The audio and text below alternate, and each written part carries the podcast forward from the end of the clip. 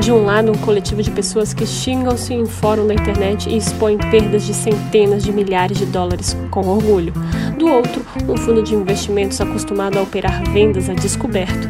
Para esse grupo de acionistas varejistas, o investimento é tido como uma aposta, onde a sorte supera os bons fundamentos. No começo do ano, esses varejistas resolveram comprar ações da GameStop, prevendo uma squeeze deste fundo de investimento. O Matheus Halber voltou ao nosso querido podcast para ajudar a gente a entender todo esse intrincado jogo que envolveu a GameStop, a Marvel e o Reddit. Além disso, o que diabos ação tem a ver com meme de internet e quais as possíveis repercussões para o capitalismo financeiro em que vivemos?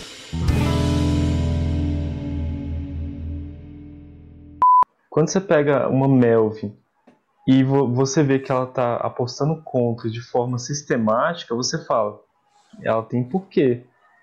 E existem algumas, o, o, tem um menino que é o Kit, Kit Kat, Kitten Cat, que é um dos principais apostadores dessa GameStop, desse meme. Ele, ele ganhou, acho que ele foi de 100 mil, ganhou assim, foi para 15 milhões, um negócio assim. É, ele falava que ele acreditava na GameStop, que ela ia mudar e ia ficar online, e que era uma grande manipulação da Melvin, que estava ali apostando contra, apostando contra, e tanto que a primeira, quando a, a GameStop começou a subir lá em fevereiro, a primeira atuação dela foi apostar contra novamente e fazer um relatório falando: olha, a gente já conseguiu cobrir todos os nossos contratos de aluguel que vão vencer. Porque se ela, não cumpre os contratos de aluguel a vencer, ela tem que pagar a multa. Se ela paga a multa, o investimento já não vale tanto a pena. Rolou um, um sentimento, assim, a galera se uniu numa causa, que era a causa é. GameStop. Eu acho que isso também foi muito forte, né? É, porque a gente tem que pensar, assim, que no final, é, pessoas da nossa geração nos Estados Unidos é, os fundos de pensão quebraram em 2009, assim, então muita gente que tinha um fundo que ia receber do avô, da avó, perdeu tudo, muitas pessoas é, estão altamente endividadas, que existiam algumas pessoas que tinham um certo revanchismo contra o mercado financeiro, principalmente contra uma Melvin da vida, né? E, é e isso não é racional. Aí queriam fazer a Melvin pagar por meio. fazendo ela que. É, tipo, pagar, ó. Pagar mesmo, né? Meu avô, meu avô se suicidou em 2009. Toma, Melvin. Entendeu? Entendi. Minha, minha, eu fui dormir no carro por conta de vocês, capitalistas, que, que no final receberam o auxílio do governo Barack Obama. Agora é minha vez de. de... Não, peraí, peraí a rapaziada estava lutando contra o capitalismo usando bolsa de valores. É isso mesmo, produção? Cadastro. Exatamente. É Vamos... Lógica. Exatamente. Então, Vamos subverter não... a lógica. É exatamente Caralho. isso. Quer dizer, então, que a nova encarnação do Lênin, o novo Trotsky, ele é operador de bolsa. É coach, Ele tá lá é na coach. Bovespa gritando lá. Não, é coach. Compra! Não, a reencarnação do Trotsky. A reencarnação é. do Trotsky é um adolescente americano que tá lá no Reddit insuflando a galera pra fuder com a Melvin, a operadora. Resumindo. É. Aqui no Brasil, por exemplo, também funciona assim, né? Você tem o, o participante que, por exemplo, você tinha lá nos Estados Unidos a Robin Hood, só para deixar claro, a Robinhood foi a corretora de ações escolhida pelos pequenos investidores na hora de fazer o movimento de especulação com as ações da GameStop. Você, ela não, ela é, ela é pequena, ela não, não é necessariamente ligada diretamente na bolsa, né? Ela tem um participante ali entre ela, né? Um membro de compensação e tudo mais. Então, no Brasil também funciona assim. Você tem é, corretoras maiores e tudo mais que elas fazem ao mesmo tempo vários papéis numa coisa só e tem uma conexão direta com a bolsa, mas você tem empresinhas menores que tem que operar por meio de uma, de uma outra corretora, né, que, que, que é maior e está ligada, por exemplo, direto na bolsa, na B3, aqui no caso do Brasil. Porque isso daí pode ser entendido como manipulação de mercado, o que o pessoal estava fazendo lá no Reddit, né? É uma coisa pública que o pessoal está assim, manipulando para inflar um, um, determinado papel.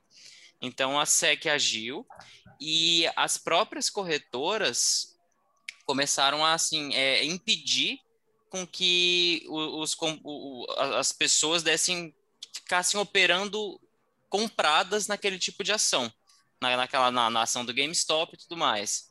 E aí isso naturalmente derrubou o preço de novo, né? Então deu aquele pico, né, que chegou a perto de 400 e aí depois desceu bastante até quase o que era, né? E, e aí começou muita aí aí que eu acho que é uma crítica interessante, que o pessoal começou a falar, ah, então quer dizer que o pequenininho não pode se juntar aqui para combinar as coisas, mas como é que eu garanto que o grandão não tá fazendo a mesma coisa lá em cima, é. assim, é, não tá, porque assim, o pro pequenininho se juntar é difícil, acaba sendo numa plataforma pública.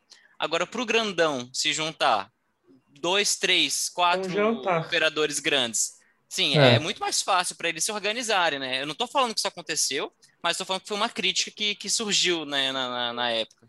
Mas o, o, lance é que pode ter sido uma manipulação de mercado tanto do lado do, dos, dos microinvestidores do Pode que. ser, dá para fazer essa leitura, aí fica grande, legal. É.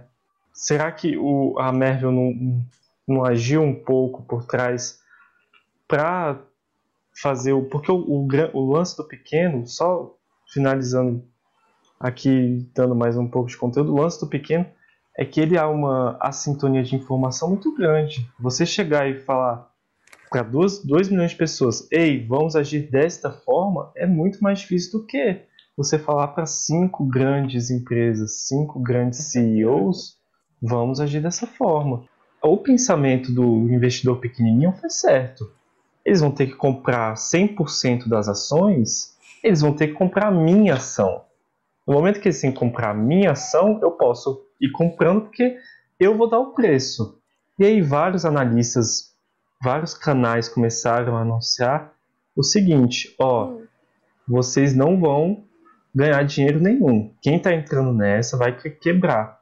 E aí o, o, grande lance é que como é que esses analistas sabiam que essa galera ia perder, que, o, que o, a ação ia voltar a cair?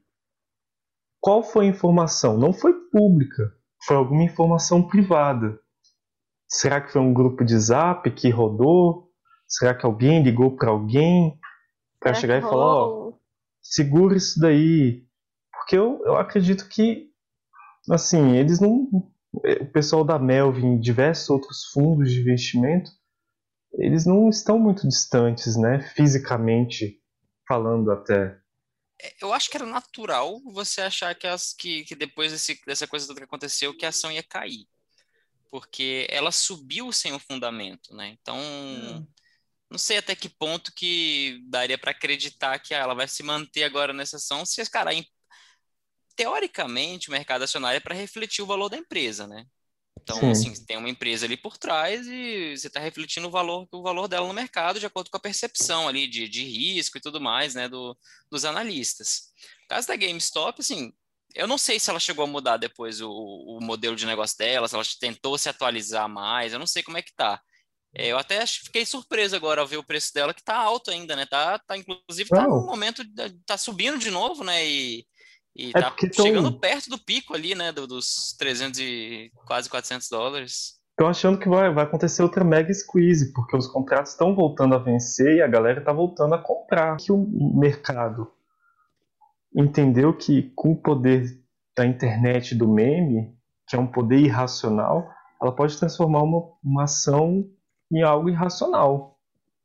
Entendeu? E assim, isso dá um, uma imprevisibilidade que não é boa para o mercado financeiro. Mas, cara, essa, essa questão da racionalidade do mercado é bem discutível, né? Porque você viu, tem vários prêmios Nobel aí mais recentes, é, já no século XXI, de economia comportamental, que começa a questionar muito essa questão da racionalidade, né? A, a teoria econômica inteira é baseada num monte de premissa que, sim, elas não se verificam tão bem na prática, se você vai analisar ali, né? Um, a, a, racionalidade do consumidor, a racionalidade do mercado. É. Será que, assim, todas as ações aí... Cara, olha, olha, olha o caso do, do Brasil no momento país tá, não está no melhor dos momentos e a bolsa está que bate recorde. Assim, então, então é, É. é, é, você vê, será que é tão racional assim? Será que é tão racional esse mercado? Eu tenho minhas É, dúvidas, né? Eu dou dois pontos. Um, é, o mercado é tão racional quanto o ser humano. O ser humano é 100% racional? Não, né? Então o mercado jamais vai ser 100% racional. Essa pretensa racionalidade extrema do mercado é um mito. Claro, assim, claramente, porque o ser humano também não é, pre- não é 100% racional. Infelizmente, digamos assim, ia ser ótimo se nós pudéssemos ser só racionalidade. Infelizmente não é o caso. A gente também tem outras coisas aí na nossa formação. A realidade aqui no Brasil é diferente nos Estados Unidos, que a galera baixou um aplicativo e ficou brincando de jogar na bolsa como se fosse um jogo, na verdade, né? Retirar de todo o espírito do que é a bolsa de valores e, e transformar num, num site de apostas. Ah, a bolsa é uma aposta. Mas a bolsa é A gente- aposta, né? Você a está gente faz apostando que a day- empresa vai se dar bem. Não, você faz day trade apostando. É, a gente, desde, desde a crise do petróleo, a gente vive no capitalismo financeiro. E se não houvesse uma intervenção da SEC, poderia existir um efeito cascata muito grande. Porque se a Melvin não falhasse, tivesse um prejuízo de. Se a Melvin acumulasse um prejuízo muito alto, ela ia ter que pedir um resgate a um banco. Se o banco não conseguisse é, assumir esse prejuízo, esse banco, porque eles têm seguros né, de, de prejuízo, esse banco também ia quebrar. Esse banco quebrando ia ter o mesmo efeito de 2009, só que contrário de 2009, que foi para o mercado de, de touro, né, um mercado que ele estava sempre crescendo. Seriam, o, assim, por conta de ações a descoberto. É, apostar contra, com, é, contrato descoberto ou short, né? É basicamente você alugar uma ação, operar essa ação e depois é, pagar o valor dessa ação posteriormente. Você vai, você basicamente pega uma ação que você acha que vai se desvalorizar no, no prazo que você definiu, e aí você aluga ela, você vende ela, você altera ela no valor super inflado que você está achando, e depois, quando você for pagar de volta, você paga no valor não super inflado, no valor que ela realmente é, vale a partir da, das, do, do, das prospecções e dos dados que você levantou.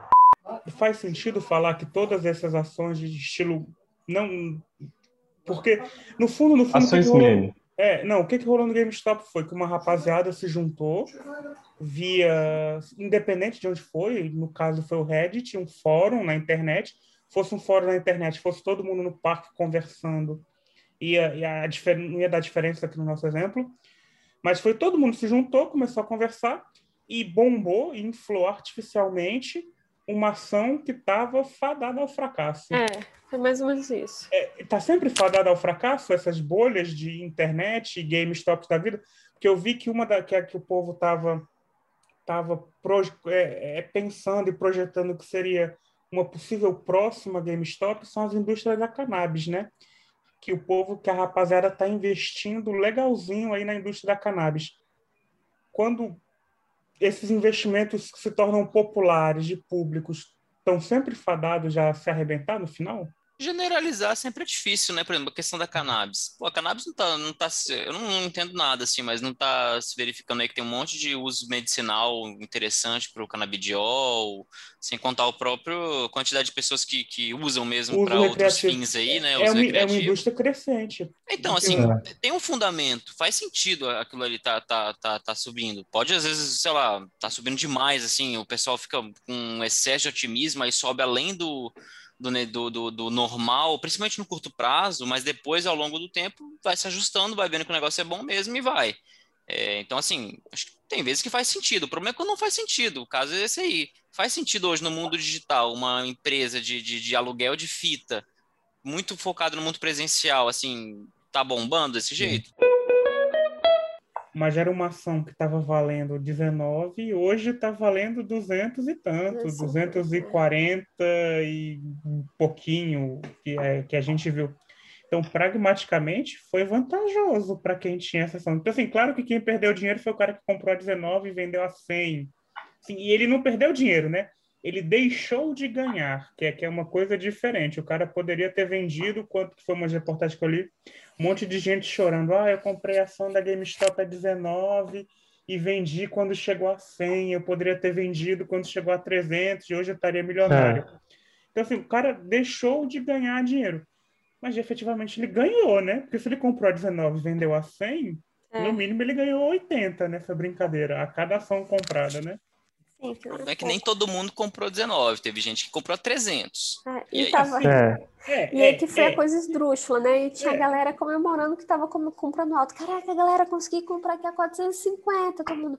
Yeah, como yeah, se fosse... Diamond Hands. Com a expectativa que fosse subir ainda mais, né? É, não, era comemorando que Mas eles estavam conseguindo valorizar uma ação.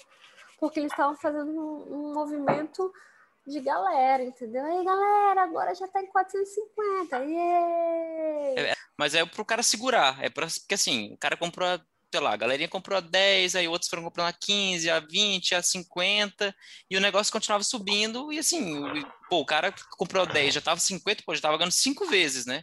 É. Então, assim, porra, galera, vou, vou, vou vender aqui, né? Eu já vou embolsar minha, uma graninha. É. Mas não, é pois, aquela coisa, não, estamos tá... junto aqui, vamos lá, todo mundo segurando aqui, que ninguém vai vender. Aí é a história, né? Eu, eu, eu, eu posso segurar aqui mais tempo que você consegue ficar solvente. Então, teve um pouco essa, esse espírito aí, né? Mas, é. assim, é difícil. Uma, depois que o cara tá lá com... Começou com uma grana.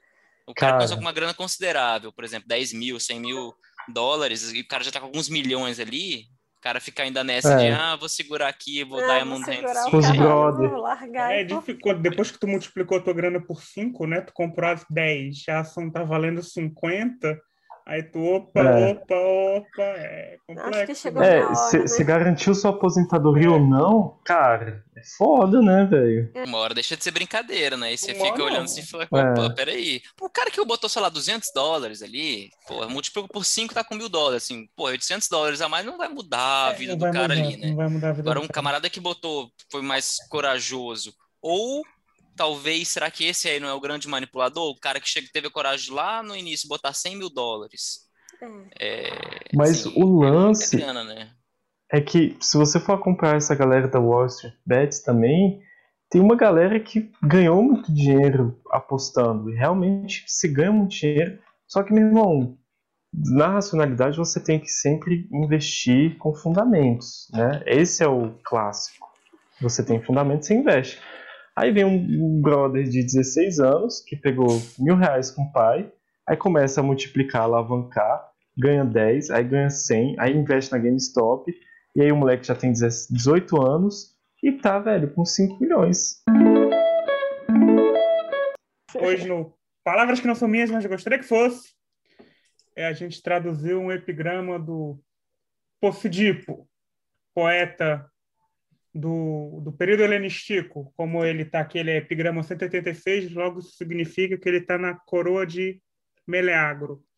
Então, isso significa que ele é helenístico, então ele vai até, no máximo, século 3 antes de Cristo.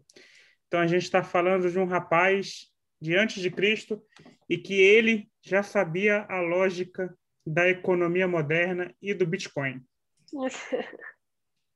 Então, o Poço Dipo fala: não espere me enganar com lágrimas convincentes, Filaines. Eu compreendo. Não amas ninguém tão forte e completamente quanto a mim durante o tempo em que te deitas comigo. Mas, se outro te tivesse, dirias amar a ele mais do que a mim. E é isso, é que nem a Bitcoin. Então, quando ela está no teu bolso, ela te ama. Mas quando ela vai para o bolso do outro, ela prefere o outro do que você. Resumindo que não há lealdade nesse mundo de criptoativos, não há amor na criptocorrência.